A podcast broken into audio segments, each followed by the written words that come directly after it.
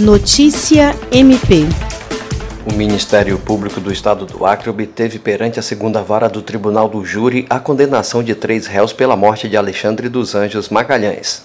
O julgamento ocorreu nesta quinta-feira, 1 de outubro, com a atuação do promotor de justiça Teutônio Rodrigues Soares Júnior. Francimar Conceição da Silva foi condenado a 22 anos e 7 meses de reclusão. A Mauri Sandro da Silva Lima e John Clayson Rodrigues Ferreira receberam penas de 23 anos e 3 meses de reclusão, todos em regime inicial fechado. O crime ocorreu em abril de 2018 a vítima fazia a venda de drogas em nome de John Clayson e teria desviado uma quantidade dos entorpecentes. Após ter sua morte decretada pela organização criminosa a qual pertencia, Alexandre foi algemado e levado pelos sentenciados do bairro Taquari até o local do crime, próximo à terceira ponte. Lá, John Clayson efetuou vários disparos contra a vítima, causando a sua morte. O MPAC denunciou os réus pela prática do crime de homicídio qualificado pela torpeza e emprego de recurso que dificultou a defesa do ofendido, deixando de oferecer denúncia em relação à organização criminosa, uma vez que os réus já respondem por este crime em outro processo. Jean Oliveira,